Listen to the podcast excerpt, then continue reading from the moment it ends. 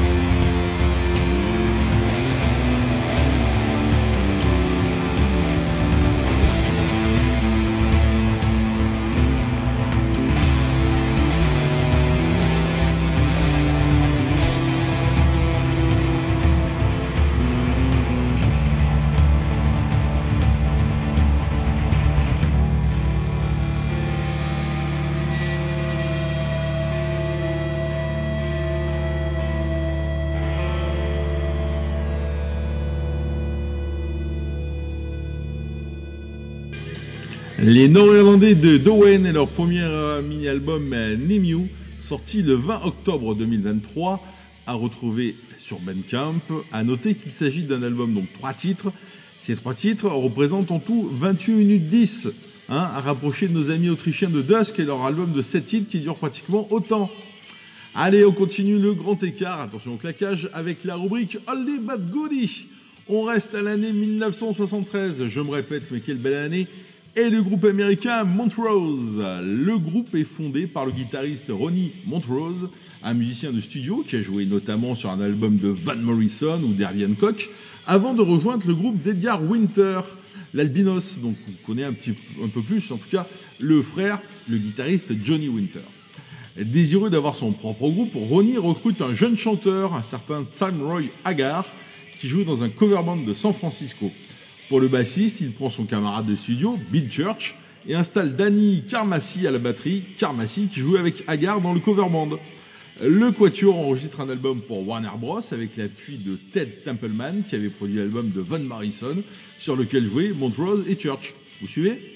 Et donc sort le 17 octobre 1973 l'album Montrose produit par Ted Templeman que l'on retrouvera en manette des albums de Van Halen ou des Doobie Brothers. Il a même dû faire un Aerosmith de mémoire. L'album reçoit un excellent accueil, étant cité comme le premier album de heavy metal américain et le groupe Montrose comme étant la réponse américaine à Led Zeppelin, rien de moins. En tout cas, il est vrai que cet album Montrose est à écouter avec des morceaux comme Space Station No. 5, qui est derrière moi, et qui sera repris par Iron Maiden, Rock Candy ou Bad Motor Scooter, un morceau écrit par Sammy Hagar, et que, pour la petite histoire, Van Halen le groupe, reprendra ses débuts et qui sera rejoué sur scène par Van Halen, toujours le groupe, avec Sammy Hagar quand il remplacera Diamond Dev. Pour vous donner envie ou vous rappeler des souvenirs, j'ai sélectionné le titre ouvrant cet album, Rock the Nation, un titre où on entend en intro une cobelle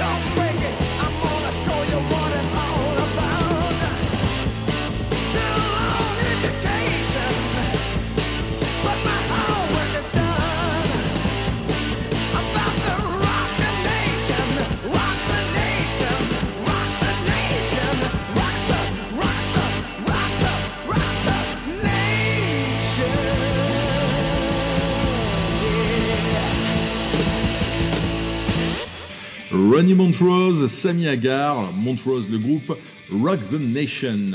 Sammy Hagar qui enregistrera un second album avec Montrose, Paper Money, avec notamment parmi les titres I Got Fire, qui sera également reprise par Iron Maiden. Sammy Hagar qui partira en février 75 en raison des tensions existantes entre lui et Ronnie. Montrose, le groupe, continuera jusqu'en 1976 avant de définitivement se séparer. Ils tenteront un comeback sous le nom de Montrose, le groupe, et sans Hagar, avec un album en 1987, un album qui ne connaîtra pas un très grand succès. Ronnie Montrose est décédé le 3 mars 2012 à 64 ans. Annoncé comme étant mort d'un cancer de la prostate, le guitariste s'est en fait donné la mort. Plus joyeux, plus actuel et sans transition, nous partons au Brésil avec Angra qui revient dans les bacs pour leur dixième album studio, le premier depuis 2018. Après l'énorme succès de leur album Holy Land en 1996, ce qui avait permis de les voir à Marseille au théâtre du Moulin avec un concert organisé par Decibel Storm et l'ami Franck Arnaud, le groupe a connu des fortunes diverses et pas mal de changements de personnel. Si le guitariste Kiko Loureiro joue dans Megadeth depuis 2015, la formation actuelle d'Angra est stable justement depuis cette date autour de l'unique membre fondateur qui subsiste, le guitariste Raphaël Bittencourt, à ne pas confondre avec Nuno Betancourt d'Extreme, Extreme dont le chanteur Gary Sharon avait remplacé Sammy Hagar au sein de Van Halen. La boucle est bouclée ou presque. Les Brésiliens de Sao Paulo sortiront donc Cycles of Pain le 3 novembre 2023 et en extrait, nous allons écouter Gods of the World.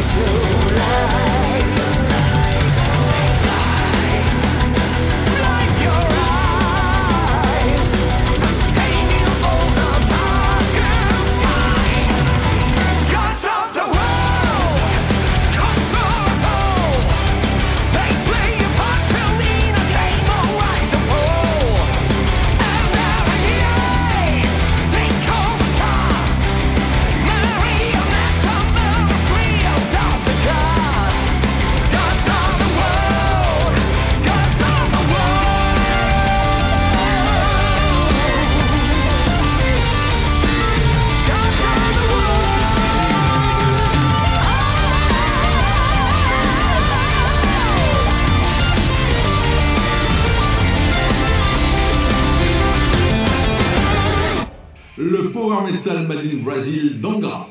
On continue notre tour du monde, on revient en Europe, direction la Norvège, cette fois avec le groupe Kardang. Le quintet revient avec un second album, Risky Business, avec une pochette sympathique, et un bon rock vitaminé avec des relents assez des siens et des textes tournant autour des filles, de la liberté et des États-Unis. Du basique, quoi. En extrait, un morceau très boogie, Man Hitter.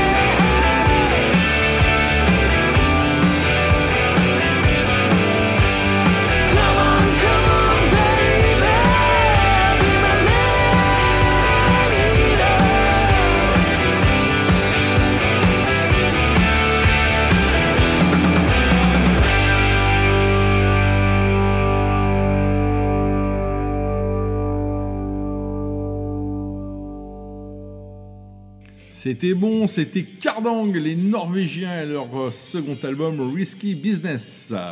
On continue dans le boogie, mais texan cette fois avec la rubrique l'original, la reprise avec les barbus, mais aussi moustachus, de ZZ Top. Fondé en 1969, belle année aussi, par le guitariste Billy Gibbons, Dusty Hill, le bassiste qui nous a quitté en 2021, et Frank Bird, le batteur, qui a pour nom barbe mais porte la moustache, n'ont rejoint le groupe qu'en 1970. Pour la petite histoire, le premier concert du trio a eu lieu devant un unique spectateur. Le morceau que vous allez entendre est issu de Fandango, le quatrième album des Texans, et il s'agit du morceau Tush, un des rares morceaux du groupe chanté non par Billy Gibbons, mais par Dusty Hill, qui avait une voix plus aiguë.